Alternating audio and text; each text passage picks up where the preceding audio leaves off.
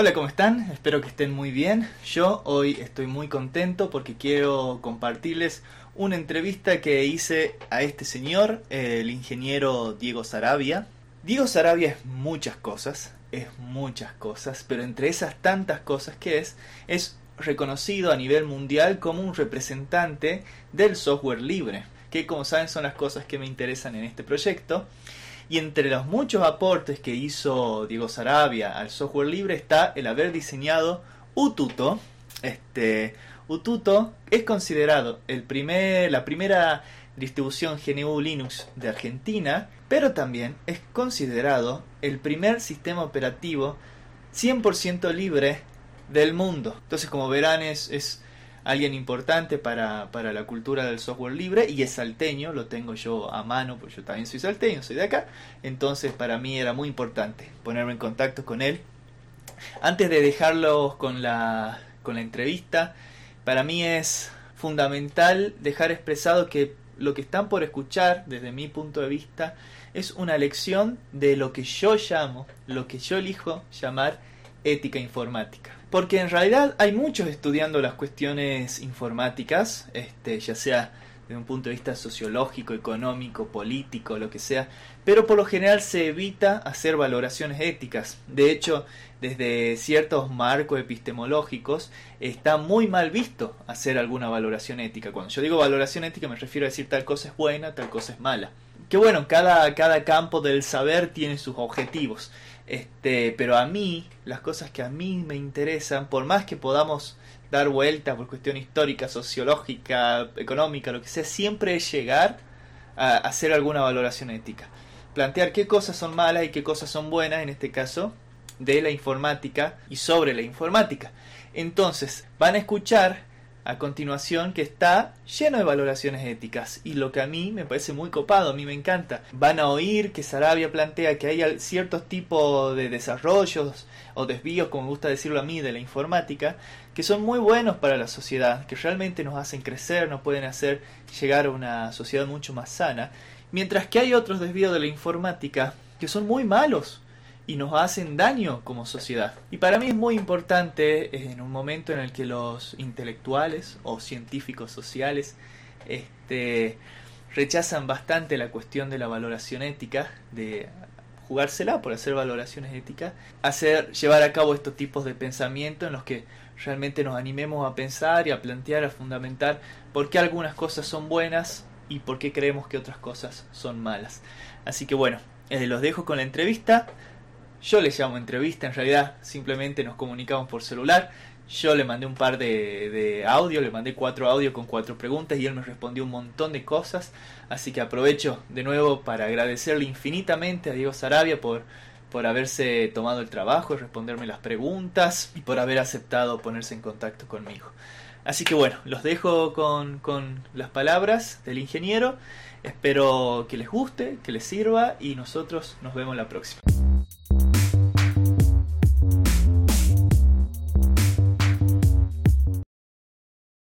Bueno, ingeniero, antes que nada decirle que es para mí un placer y un honor poder eh, ponerme en contacto con usted, siendo usted un representante a nivel mundial del software libre y de la filosofía del software libre y que lo tengo yo tan cerca siendo yo también salteño, así que bueno, es, es realmente un placer para mí.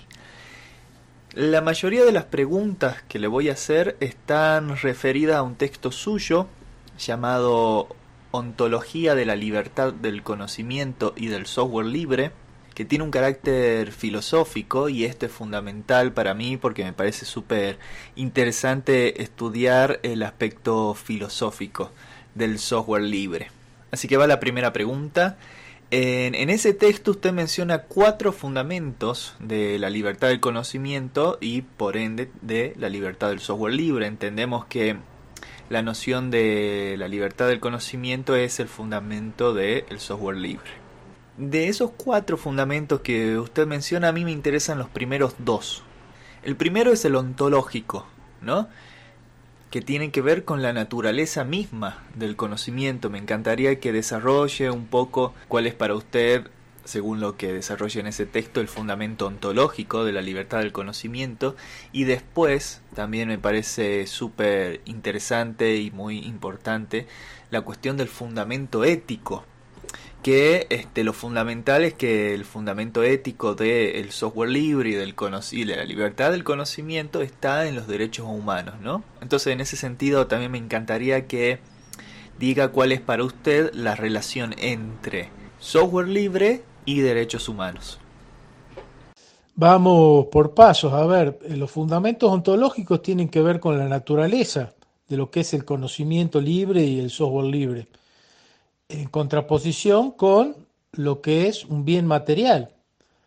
Eh, cuando se trata de regular en una sociedad el comportamiento de la sociedad con relación a distintos objetos o bienes, porque coincidamos en que un vaso, que es un bien material, es un bien porque me permite tomar agua, tomar líquido.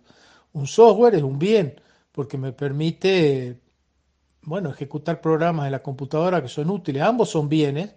Uno en un caso es un bien material, el otro es un bien de los que se llaman intelectuales. Entonces, eh, bueno, la primera pregunta es si la naturaleza de estos bienes implican que hay que utilizar el mismo sistema legal para, en una sociedad, regular el uso de los mismos. Eh, durante toda la historia de la humanidad ha habido fuertes regulaciones del concepto de propiedad con relación a los bienes materiales. ¿Y por qué es esto? ¿Por qué este, es importante saber quién es propietario de un bien? Una casa, un auto, bueno, en este caso el ejemplo que puse, un vaso. Y básicamente porque solo puede ser utilizado por una persona, o bueno, la forma en que se utiliza en el caso de una casa, eh, solo puede ser, puede ser determinada por una sola persona. Eh, bueno, por una asociación de personas que toma una decisión, pero hay simplemente una decisión, es decir, alguien está en algún momento utilizando el vaso eh, de alguna forma. No puede haber dos personas utilizando ese vaso a la vez, o tres, o cuatro, o cinco. No sé, podría darse el caso de que dos beban a la vez del mismo vaso, pero sería rarísimo y tendrían, bueno, que estar de acuerdo. Es una decisión la que se puede tomar. Por eso eh, nace, surge naturalmente por la naturaleza del objeto, este, una regulación que asigna una propiedad desde el punto de vista legal y a partir de ello se construye en la sociedad eh, todo un conjunto de teorías que apuntan a la administración de esa propiedad. Así surge el concepto de propiedad que es muy importante y que ha este, dirimido, que, a través del cual se han dirimido prácticamente todas las luchas políticas e ideológicas de la humanidad. Es uno lee el manifiesto comunista y no es más que, o el libro El Capital, y no es más que la descripción de cómo se han articulado en las distintas sociedades, en las distintas épocas, eh, las contradicciones de esas sociedades en, función de la propiedad de los bienes de producción. Los bienes de producción son los bienes que sirven para producir otros bienes. Entonces, el concepto de propiedad es un concepto central para entender la evolución de las sociedades humanas. Bueno, eh, vimos lo que es la propiedad de los bienes materiales. Ahora, con relación a los bienes intelectuales, ¿tiene sentido utilizar el mismo instrumento legal que hemos concebido a lo largo de la historia con relación a la propiedad y las mismas luchas políticas sobre esos conceptos? Bueno, mi respuesta a eso es no. ¿Por qué? Porque no son bienes escasos. Es decir, hay alguna de las definiciones de la economía es que es la ciencia que estudia los bienes escasos. No es la definición que más me gusta, pero es una de las que están circulando. Un vaso solamente, como lo dije recién, puede ser utilizado por una persona a la vez, en general. En cambio, un bien intelectual puede ser utilizado por millones de personas a la vez sin molestarse. Es decir, yo, por ejemplo, desarrollo un software un software que sirve para jugar. Ese software lo aprieto un botón y lo mando por correo electrónico a un amigo, lo instala en su computadora y juega. Yo puedo jugar, él puede jugar, no nos molestamos entre nosotros. Y el acto de duplicar ese software o de multiplicarlo por 100, por 1000, por 250 mil veces, prácticamente no tiene costo. O el costo es marginal. Eh, lo mismo una idea, yo en este momento estoy respondiéndote una pregunta. Mi respuesta contiene ideas. Vos esas ideas las subís a la web, las subís a YouTube, a cualquier lado, y millones de personas pueden escuchar y utilizar esas ideas para lo que quieran sin interferirse mutuamente. Entonces no tiene sentido aplicar un concepto restrictivo desde el punto de vista del uso de un bien como es la propiedad a bienes que no son naturalmente apropiables.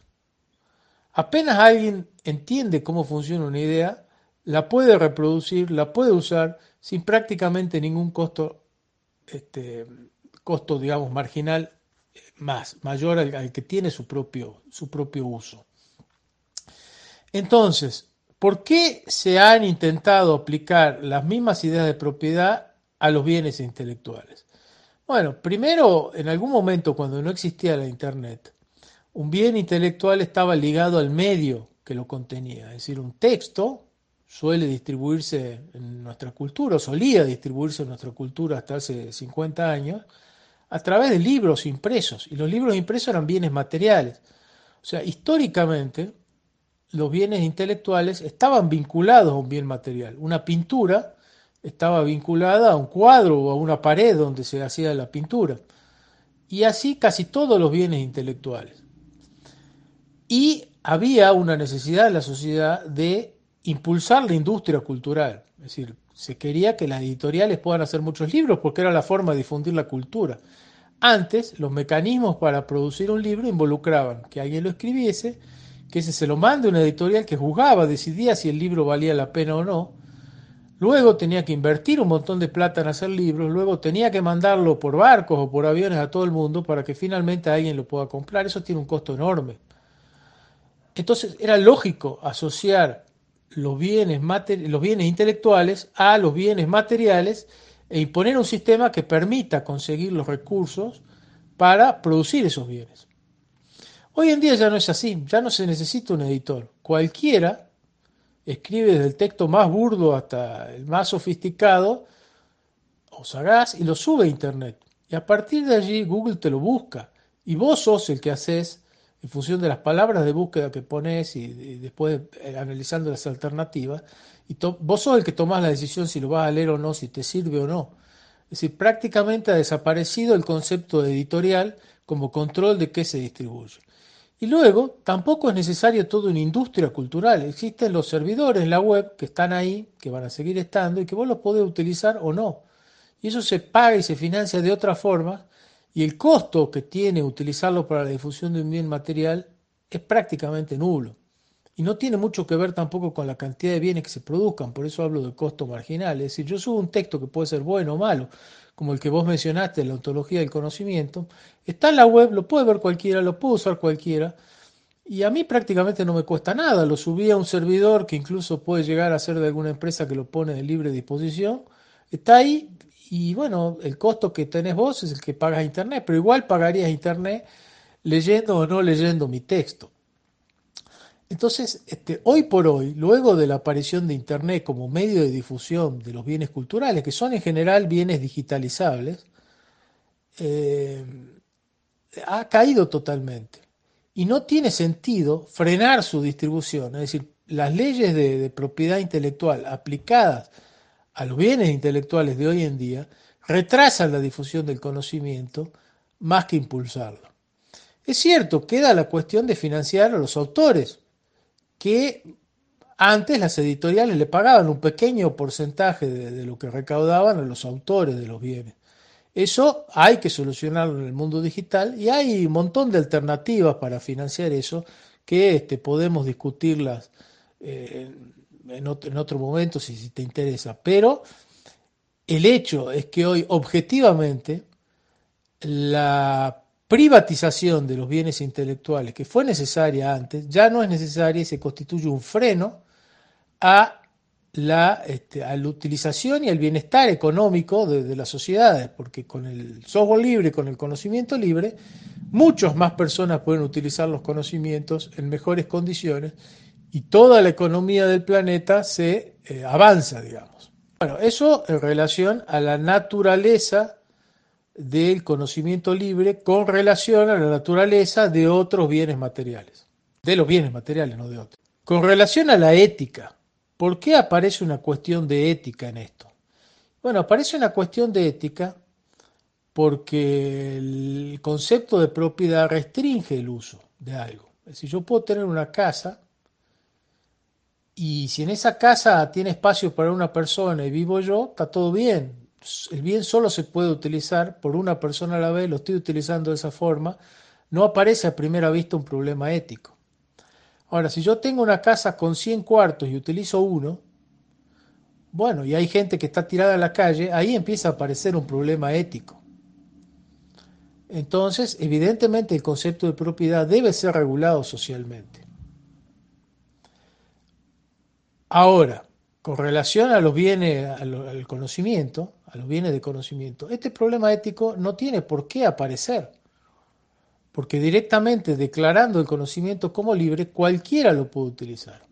Ahora, si le imponemos al conocimiento restricciones propietarias, nos empieza a surgir el mismo problema ético que aparece en los bienes materiales, que si alguien tiene un bien material y lo está subutilizando, está perjudicando a otras personas está evitando que otras personas lo usen y en definitiva está adoptando un comportamiento egoísta y un comportamiento que es perjudicial para la sociedad, porque hay recursos invertidos en un bien, por ejemplo una casa de 100 cuartos, que se utiliza subóptimamente, es decir, no, todo, no se benefician de ese bien todos los que podrían beneficiarse.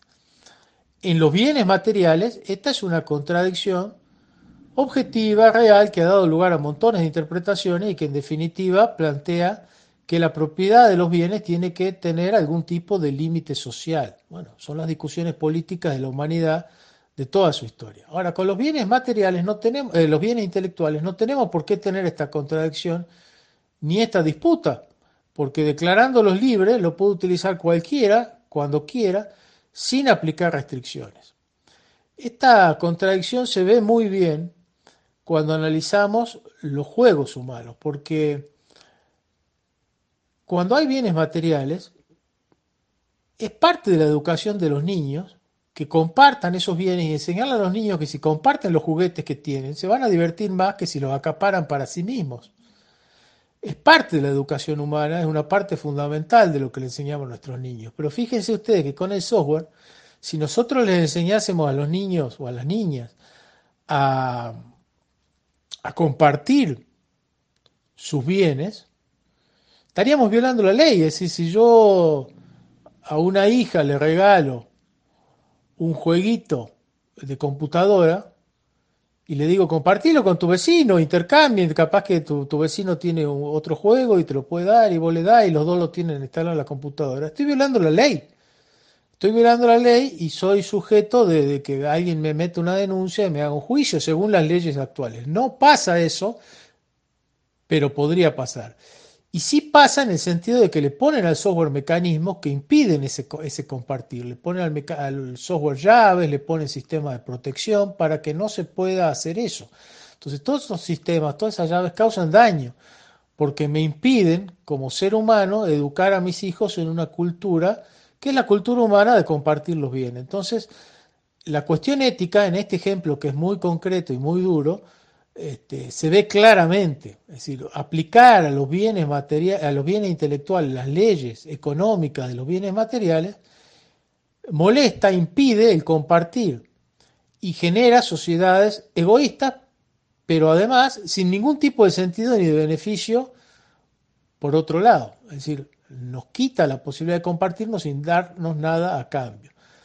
Entonces, es fundamental la posibilidad desde el punto de vista ético de compartir los bienes intelectuales. Eso con respecto a algunas de las libertades que hay, que es la libertad de copia, pero hay otras libertades que también tienen que ver con esto. Por ejemplo, la libertad de conocer lo que se usa. Con respecto a la posibilidad de conocer, este es un derecho humano fundamental, porque si nosotros no conocemos la tecnología que usamos, no tenemos forma de controlarla. Pasa en el tema del voto electrónico. No conocemos el código fuente del voto electrónico en Salta. Entonces no tenemos forma de saber si cuando apretamos un candidato lo que va a salir impreso es el mismo candidato u otro candidato. Y no hay forma de controlarlo. Y ha pasado y hay muchísimas denuncias de gente a la cual le ha pasado eso. Además, tampoco conocemos, si no conocemos el código fuente, si cada vez que apretamos un botón nos envía un mensaje a algún lugar con qué hemos apretado y quién lo apretó, es decir, el secreto del voto. Bueno, es un ejemplo claro, el voto electrónico, de que se necesita conocer qué es lo que hay adentro de una computadora, cuál es el software que opera una computadora en una sociedad tecnológica. Pero no solo nos pasa ahí, nos pasa, por ejemplo, en un reproductor de video. Yo puedo ser un consumidor de determinadas eh, videos. Y si el software que está reproduciendo los videos le informa a un tercero qué es lo que estoy viendo, bueno, puedo tener serios problemas. Por ejemplo, si yo soy un comunista y me dedico a ver eh, videos de la revolución, eh, el Estado, alguno de los estados que quizás sean anticomunistas, puede saberlo y puede este, actuar sobre mí. Desde el punto de vista comercial, si yo veo determinados videos sobre determinados productos, puede llegarme publicidad. Hoy creo que es una experiencia muy común de que uno envía un correo electrónico eh, sobre algún tema, por ejemplo, se está riendo con algún amigo sobre alguna predicción astrológica y al día te llegan mails de astrólogos publicitando su servicio. Eso es porque hay algún sistema que está leyendo los correos. Entonces, ¿cómo sabemos en una sociedad qué es lo que realmente hace el software? No lo que nos dice lo que nosotros vemos, lo que realmente hace. Es decir, en el caso del software, que es algo mucho más amplio en este caso que el conocimiento en general, puede haber instrucciones ocultas en determinados software si yo no tengo acceso al código fuente. ¿Qué es, ¿Qué es el código fuente? Es el código tal cual lo programan los humanos. Porque lo que recibimos en sistemas como Windows, por ejemplo, no es el código fuente, es un código compilado en lenguaje de máquina que es muy difícil de leer por los humanos. Entonces, desde el punto de vista ético, es necesario que los consumidores puedan ver qué es lo que realmente hace el software. Y eso implica tenerlo abierto. No significa que cada ser humano se va a poner a estudiar el código, ver lo que realmente hace. Pero el hecho de que alguien tenga la posibilidad de hacerlo implica que pueden formarse asociaciones, las asociaciones contratar programadores y estudiar qué es lo que hace determinado software. Y esto es fundamental desde el punto de vista de construir una sociedad que sea justa y que equipare el poder de las empresas con el de los consumidores. Y acá entramos también al derecho del consumidor. ¿sí? Se vinculan las libertades del software con un montón de derechos derecho a comunicar, que es uno de los derechos humanos más novedosos que se han implantado desde la Cumbre Mundial de la Sociedad del Conocimiento, tiene mucho que ver con esto, con la posibilidad de conocer qué es lo que realmente circula en una red de comunicaciones. Es decir, saber si lo que está distribuyendo mi Internet es lo que yo quiero o si además, por ejemplo, la red Wi-Fi eh, accede a la cámara que puede tener un televisor o un celular, o le obliga al celular sin que yo sepa sacar una foto y la manda, o abre el micrófono del celular y graba todas las conversaciones que estamos teniendo en una casa. Eh, así que, bueno, el impacto de las libertades que exigimos al software sobre los derechos humanos o de los derechos humanos al software es enorme. Y hay muchísimas otras cuestiones, derechos económicos, bueno, hay montones de otras cuestiones, pero lo fundamentales son eso, es decir, que si construimos una sociedad tecnológica con dispositivos sociotecnológicos en el medio de la misma, tenemos que imponerle a esa tecnología ciertas condiciones que nos permitan construir sociedades sanas, sociedades donde los, las personas tengan derecho y no pierdan derecho ante las empresas. Obviamente hoy en día hay muchos más desafíos que la libertad del conocimiento. Tenemos otros problemas. El problema de la utilización de la nube, el problema, bueno, hay montones de otros problemas. Pero todos ellos de una u otra forma se montan sobre la libertad del conocimiento. Y están también en, digamos, no digo contradicción, pero hay que tener mucho cuidado con la protección de los datos personales. Mientras los datos personales deben ser secretos y deben ser protegidos, el software que utilizamos todos debe ser libre. Y son las dos cosas fundamentales que hay que discutir para construir sociedades de conocimiento. Porque si no las discutimos, nos la imponen. Entonces, el software libre tuvo en su momento y sigue teniendo la posibilidad de plantearle a la sociedad la posibilidad de discutir un problema. Un problema que si no hubiese sido por el software libre, nunca se hubiese ni siquiera discutido, las empresas no hubiesen impuesto una visión, se hubiese congelado una sociedad absolutamente de control y este, le hubiésemos dado a las empresas capitalistas que están con estas cuestiones un poder enorme. Con respecto a la segunda pregunta, es una cuestión que también parece fundamental y que aparece en su texto eh, y que a mí me suele suceder, por eso para mí sería interesante saber su respuesta. Es muy común que al hablar tanto de libertad, libertad libertad en el software libre, se lo pueda asociar o se lo suele asociar o confundir con teorías de índole más liberal o neoliberal, cuando por lo general, por lo general, el software libre se suele presentar más bien como una resistencia a las políticas y a los pensamientos liberales y neoliberales. En ese sentido me parece fundamental para mí que me diga cuál es para usted la diferencia entre la noción de libertad en el software libre y la noción de libertad ya en las teorías liberales o neoliberales. Esa contradicción que vos manifestás entre las libertades es algo que se da en toda la historia de la lucha de la humanidad por la libertad. Cuando vos te fijás en el problema de la esclavitud, los esclavos que lo reclamaban libertad y estaban en contraposición con la sociedad de la época que no se la quería dar. Siempre la lucha por la libertad es una lucha que apunta al progreso, a la mejora de las condiciones humanas. Eh, así que, bueno, eso es algo de cajón. No hay, digamos, una contradicción a ese nivel. Se da en todas las luchas por la libertad. La contradicción del liberalismo la plantea el propio liberalismo. Es decir, eh, y para, para, estudiar bien este punto hay que analizar un problema. ¿Son, ¿Queremos realmente todas las libertades? Y no, yo no quiero que alguien tenga la libertad de asesinar. Yo no quiero que alguien tenga, como dije hace un rato, la libertad de esclavizar. Es decir, está el concepto de que la libertad de uno termina donde empieza la libertad del otro. Eh, y esto implica que eh, no todas las libertades son positivas para la humanidad. Son positivas para la humanidad las libertades que impulsan el crecimiento, eh, que benefician al ser humano, que le permiten ampliar su frontera, es decir, eh, es libre una persona que vive en una villa miseria en Argentina y que no tiene recursos, por ejemplo, para viajar al centro de la ciudad o para visitar otra provincia, otro país. Y bueno, hay una libertad que no tiene. Eh, a medida que la economía va creciendo aparecen más libertades. Son las dos cosas que hay que tener en cuenta cuando uno analiza el tema de las libertades, ¿no? Hasta qué punto la libertad de una persona afecta las libertades de otro y hasta qué punto una libertad potencia la capacidad de un ser humano de hacer cosas son dos conceptos muy importantes. Eh, los anarquistas trabajaron mucho sobre el concepto segundo de libertad, ¿no? de, la capacidad eh, que tiene el ser humano para desarrollar su vida de mejor forma. ¿Mm? Bakunin tiene textos hermosos en relación a eso. Bueno, entonces son las dos cosas que hay que tener en cuenta. Entonces, ¿qué es lo que esconde el neoliberalismo?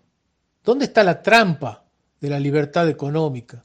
¿Dónde está la trampa de plantear, eh, digamos, los derechos de propiedad en forma absolutamente restrictiva y sin tener en cuenta que la propiedad debe ser un bien social y que hay cosas que se pueden hacer con la propiedad, como ya mencioné antes, que perjudican a otra gente. Entonces no puede haber una libertad económica absoluta.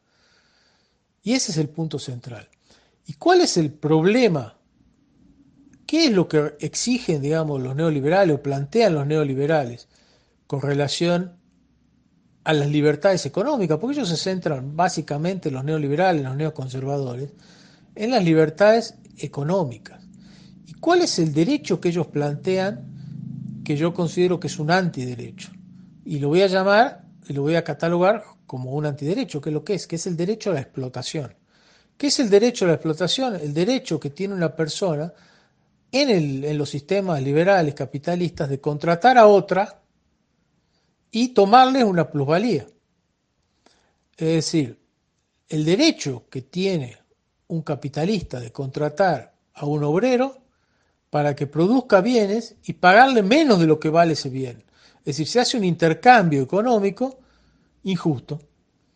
Porque yo a una persona, una persona que me está produciendo 100 de valor, por ahí le estoy pagando 50. Y esos son los números. Es decir, en una sociedad como la Argentina, en las mejores épocas de redistribución de la riqueza, llega una distribución 50-50. Las peores, al trabajador se le da un 30 y el resto queda para el capitalismo. Eh, no sé, eh, al final del gobierno kirchnerista estábamos más o menos en el 50, estamos en un 45 para el trabajador y 55 para el capital. Cuando terminó el menemismo, el, digamos, bueno, también con el menemismo, pero cuando terminó el macrismo estábamos nuevamente en 30, en 30, 70. Eso es lo que realmente mide la explotación en una sociedad, cuánto de todo lo que se produce, del producto, va como renta de capital y cuánto va como trabajo humano. Ese es el concepto de explotación. Entonces, queremos construir sociedades que planteen como un derecho la libertad de explotar, y yo digo que no. Si yo no quiero que haya el derecho de explotar, yo quiero que si alguien le paga algo a otra persona por su trabajo, le pague el valor real del trabajo, es decir, lo que ese, lo que ese valor representa para las sociedades. Y yo creo que eso es un antiderecho, es como pedir el derecho a ser esclavo, que es lo mismo, es decir, el derecho a esclavizar a una persona, el derecho a hacerlo trabajar por el precio de la comida que come y del techo miserable donde los hacen dormir. O, este, bueno, todo eso, toda esa clase de, de sistemas económicos que le permiten a la gente explotar. O como el derecho a asesinar. Si, si yo instituyo como derecho a asesinar, estoy evidentemente creando sociedades que le crean un daño enorme a las personas bueno, que son asesinadas. Si yo establezco el derecho de explotar, estoy creando sociedades que le crean un daño enorme, un engaño a la gente que se explotaba, en este caso a los trabajadores. Entonces, ¿qué tiene que ver esto con el software? Bueno, justamente si nosotros establecemos en la sociedad como derecho el restringir la libertad de, distribuir software, por ejemplo, estamos restringiendo las posibilidades de desarrollo de un montón de gente que no van a poder buscar en Internet determinado bien, ni siquiera van a saber que existe, que no lo van a poder utilizar si no pagan, y es a veces hasta complicado pagar esto y por ahí hasta no tienen dinero para pagarlo. Entonces estamos causando sociedades que, le crean, que crean artificialmente además un daño a algunas personas y benefician artificialmente a otras. Entonces son malas sociedades, es una mala libertad, porque se mete sobre la libertad de otros, le da a uno libertades sobre la libertad de otros, e impide que esos otros desarrollen todo su potencial, todo su potencial humano, económico, social. Por lo tanto, la raíz del problema del liberalismo o del neoliberalismo es la insistencia en el derecho a la explotación. Yo podría aceptar prácticamente todas las ideas y todos los postulados del liberalismo sin ningún problema, salvo el derecho a la explotación. Es decir, si a mí me dicen, bueno, vamos a los libres mercados, vamos a las libertades económicas máximas, bárbaro, pero no me dé libertad de explotar. No le des a alguien la libertad de explotar a otra persona.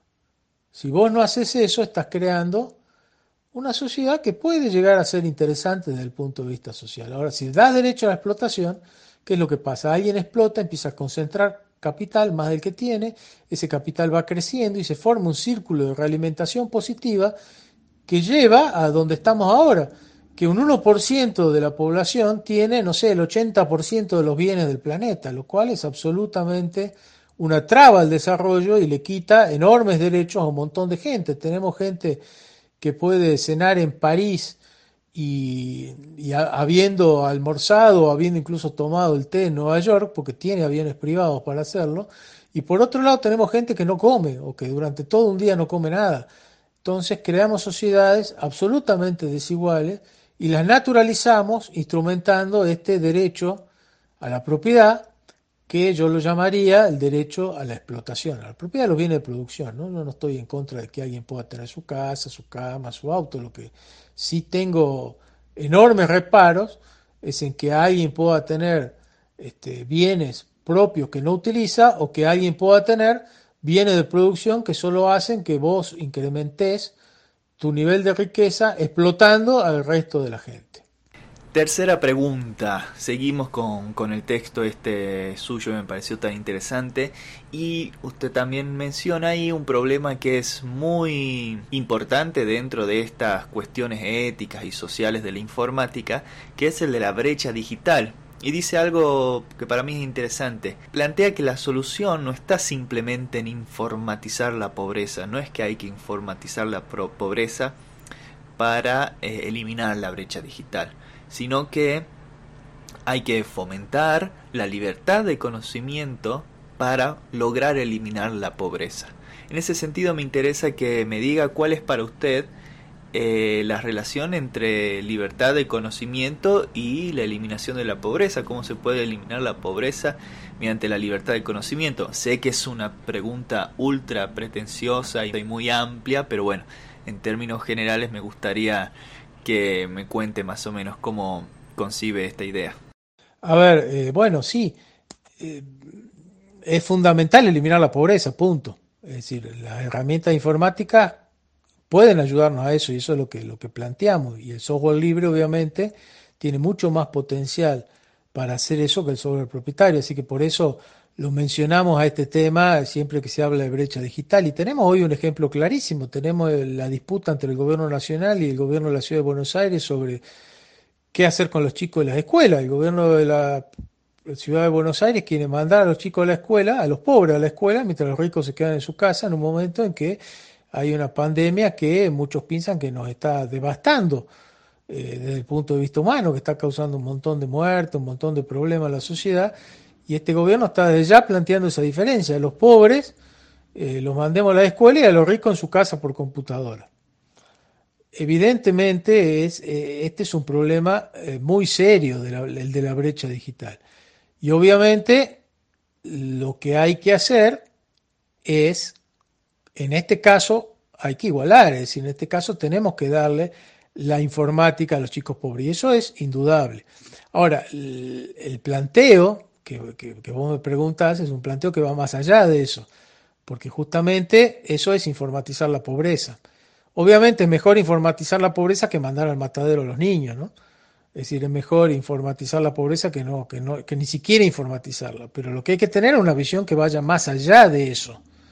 Es decir, tenemos que ir a una situación en la cual podamos ver cómo la tecnología nos ayuda a eliminar la pobreza. Y obviamente este caso también refleja eso, porque si a los chicos no los educamos, nunca van a salir de la pobreza. Entonces necesitamos educarlo y para eso la informática en este caso es una ayuda, una ayuda que no los mata. Por lo tanto, es importante utilizarla por eso. Pero en realidad, yo puse este ejemplo porque es muy actual y es muy interesante, pero lo que nosotros nos tenemos que plantear es cómo utilizar las ideas del conocimiento libre para crear redes productivas que ayuden a generar sistemas económicos que permitan erradicar la pobreza de todo el mundo. Y esto ha cambiado mucho de la época en que yo escribí ese artículo, porque estamos ante una tecnología que, antes que ayudar a eliminar la pobreza, parece que está avanzando en el camino totalmente contrario. O en realidad quizás sea más actual ese debate, porque estamos ante una robotización, ante la utilización masiva de inteligencia artificial, y por primera vez en la historia de la humanidad, la tecnología no crea más puestos de trabajo de los que elimina, sino que hoy eh, se está viendo cómo la robotización y la inteligencia artificial elimina más puestos de trabajo de los que crea. Es decir, estamos yendo realmente, estamos llegando a la utopía de los primeros anarquistas donde no iba a ser necesario el trabajo humano. Ahora, como esta utopía se convierte en distopía porque todos estos bienes y estos robots están quedando vía capitalismo en manos de unos pocos ricos, estamos viendo una sociedad en la cual, al no ser necesario el trabajo humano, tampoco son necesarios los trabajadores. Y por lo tanto, se produce el fin de la lucha de clases con la victoria, en este caso del capitalismo, vía la tecnología. Es decir, ya no van a ser necesarios los trabajadores. Podemos crear sociedades donde viva muy poca gente, donde esa poca gente viva muy bien con todos los recursos del mundo, porque el trabajo lo hacen las máquinas. Las máquinas van a dedicarse a producir bienes de lujo y este, y ya está, no necesitamos trabajadores, los podemos matar vía guerra, vía pandemia, vía cambio climático, podemos hacer desaparecer a las clases trabajadoras, ya no son necesarias para, para, el desarrollo del capitalismo. Esa es la visión de los capitalistas. Entonces hoy el problema ese que, que plantea allí, de cómo utilizar la tecnología para derrotar la pobreza, parece ser que nos pone en una posición defensiva. Ya no es cómo utilizar la tecnología para eliminar la pobreza, es cómo utilizar la tecnología para que no eliminen a los pobres, o sea, cómo defendernos de la, no utilizar, cómo defendernos de la tecnología que está eliminando a los pobres. Entonces el problema empieza a tener una visualización diferente a la que se tenía en esa época. ¿Cómo nos defendemos de todo esto? Ya no estamos pensando en cómo nos ayudamos de la tecnología, cómo usamos la tecnología para beneficiarnos, sino cómo evitar que nos liquide, que nos destruya. Entonces entramos a una consideración bastante más compleja. Hemos visto además que métodos eh, que nosotros pensábamos que iban a ser muy interesantes para desarrollar economías más poderosas como las economías de redes, se transforman en empresas como Uber o como Pedido Ya, donde en definitiva la explotación de la gente que utiliza las redes de computación para trabajar en forma colaborativa se transforma en sistemas de explotación mucho más duros de lo que había antes. se visualizaba en algún momento que las redes, que la tecnología podían permitir formas productivas superadoras. Y sí, lo han hecho. Ahora, lo han hecho de una forma en que los principales beneficios son los capitalismos. Hay ejemplos del otro tipo también. O sea, no todo el uso de la tecnología eh, apunta a eso. Pero estamos viendo cómo se está utilizando la tecnología para eso. Próximo paso es eliminar los autos. Si están trabajando en autos eh, sin chofer. Cuando eso esté completo, van a producir empresas de taxis sin chofer y por lo tanto va a convenir tener, utilizar taxis que tener el auto propio. Entonces la gente ya no va a necesitar tener auto. Directamente vos llamás por celular, te viene un auto y te lleva al otro lugar, te deja y ese auto se va. Esa es la tendencia, por ejemplo, con respecto al automóvil. Entonces se le está transfiriendo poder a las empresas que van a tener esos autos y no ya a la gente. Así que eh, son ejemplos de cosas que están pasando. Están pasando cosas en muchos sentidos, en muchas direcciones. Se está definiendo un mundo nuevo. Eh, y estas consideraciones, estos debates que se están dando, adquieren una vigencia eh, muy importante. Y por supuesto sigue estando el tema de cómo utilizar las tecnologías para erradicar la pobreza sigue siendo un problema top, pero viéndolo más desde el lado de cómo evitar que las tecnologías nos hundan en la pobreza. Y ya para ir eh, terminando, este, quisiera hacerle una última pregunta que puede parecer redundante con respecto a, a, las otras cosas que le vengo planteando y preguntando, pero para mí es muy importante planteárselo en estos términos. ¿Cuál es para usted la necesidad de hacer software libre? tanto en general como para usted en particular, qué es lo que lo impulsó a desarrollar software libre y hacer este aporte tan interesante para la sociedad. Bueno, a mí me convenció el manifiesto UNU cuando lo leí hace muchísimo tiempo. Dije, bueno, por acá está. Yo trabajo siempre en temas informáticos, he trabajado desde, que comencé mi desempeño laboral eh, utilizando tecnología, este, bueno, y cuando leí ese manifiesto se me abrió la cabeza. Eh, también, bueno, he tenido algunas experiencias que me llevan a eso. Por ejemplo, en la universidad yo estaba con el tema de las redes de computación hace mucho tiempo y nosotros, bueno, yo había traído en disqueta, había hecho traer por correo común desde Estados Unidos las primeras versiones de Linux, así que bueno, estábamos utilizando eso. Además estábamos utilizando en la universidad para las redes algún tipo de Unix anterior. Entonces, bueno, estábamos en, toda esa discusión. Y me pasaron dos historias, porque también en la universidad en ese momento se estaban poniendo redes propietarias, que eran Nobel, habíamos comprado una red carísima. Y bueno, era la primera versión, creo que de la 4.0 de Nobel o algo así. Y la verdad que tenía un montón de problemas y no hacía lo que decía que tenía que hacer. Entonces nos decidimos a hablar al, llamar al soporte técnico de esta empresa que nos había cobrado un montón de plata. Y la verdad que pasaron semanas, meses y no obtuvimos ninguna respuesta. La última respuesta que obtuvimos fue esperen que salga la próxima versión y sus problemas van a estar corregidos. Una cosa críptica para algo que habíamos pagado una fortuna y que evidentemente este, no nos daba ninguna solución. Simultáneamente a eso me pasó que estaba programando con software libre, estaba eh, programando una aplicación de redes y tenía un problema con una placa que, bueno, no me funcionaba una cosa. Y bueno, me fijo en el software porque tenía el código fuente a disposición, entonces me fijo en el código fuente, veo en las primeras líneas de ese código estaba el correo del autor. Le mandé un correo al autor haciéndole una pregunta muy concreta sobre un problema que tenía y no sé si tardaron cinco minutos y recibí el... No, en ese momento estábamos conectados vía ARPAC, el correo iba y venía un día por medio, o sea, fíjate de los tiempos que te hablo, yo mandaba un correo, eso salía a la noche y volvía la respuesta al otro día. Bueno, pero al otro día tuve la respuesta, exacta, precisa, qué es lo que yo necesitaba, escrita por el autor del software. O sea, era alguien que realmente sabía. Le hice el cambio que me estaba proponiendo allí me funcionó perfecto. Es decir, una tarea este, absolutamente voluntaria, porque yo no le pagué nada, ni me conocía, simplemente, bueno, me respondió de, buena persona que es. Eh, y bueno, y eso es lo que, lo que genera el software libre, genera comunidades, genera gente que comparte, que ayuda, gente que se siente orgullosa de lo que hace y que si alguien usa lo que hace, este, se siente bien y lo ayuda y lo impulsa y además mi pregunta le sirvió porque esa corrección que yo le hice a mi software también se la hizo él al software, la próxima versión del software ya vino con esa incorporada, pero yo mucho antes de que él largue la próxima versión ya la tenía la solución porque se la pregunté.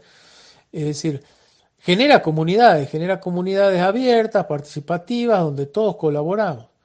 En cambio, del otro lado, eh, vos entras a una red burocrática donde nunca encontrás la respuesta, donde no sabes si te van a dar respuesta, donde no sabes si va a haber soluciones a tus problemas, a pesar de que pagaste fortuna por eso, y esa fortuna que pagaste supuestamente incluye el soporte.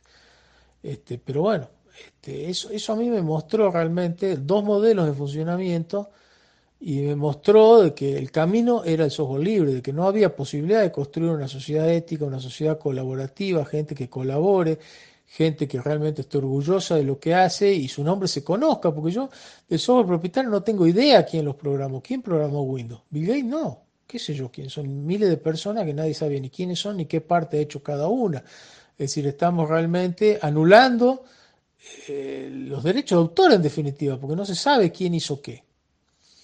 Eh, no, no, hay, no hay mérito en ello, no, nadie recibe mérito por lo que hace en ese tipo de industria.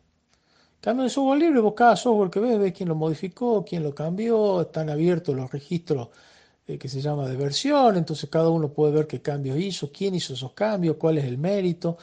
Eh, se construyen sociedades realmente mucho más razonables desde el punto de vista de la producción y de la potencia intelectual utilizando software libre. Así que ese fue el ejemplo concreto que a mí me hizo este, darme totalmente vuelta para ese lado y asumirlo como una lucha política, en definitiva, que es lo que es. Por un lado, el manifiesto nudo, donde están las ideas de base y donde, bueno, empecé a pensar en todo esto. Y por otro lado, ese ejemplo concreto este, de aplicación de redes en la Universidad Nacional de Salta. Todos los contenidos de este canal están realizados al 100% con software libre y tienen licencia Creative Commons atribución. Es decir, que podés usar los contenidos y distribuirlos como quieras y no te voy a ir a reclamar nada.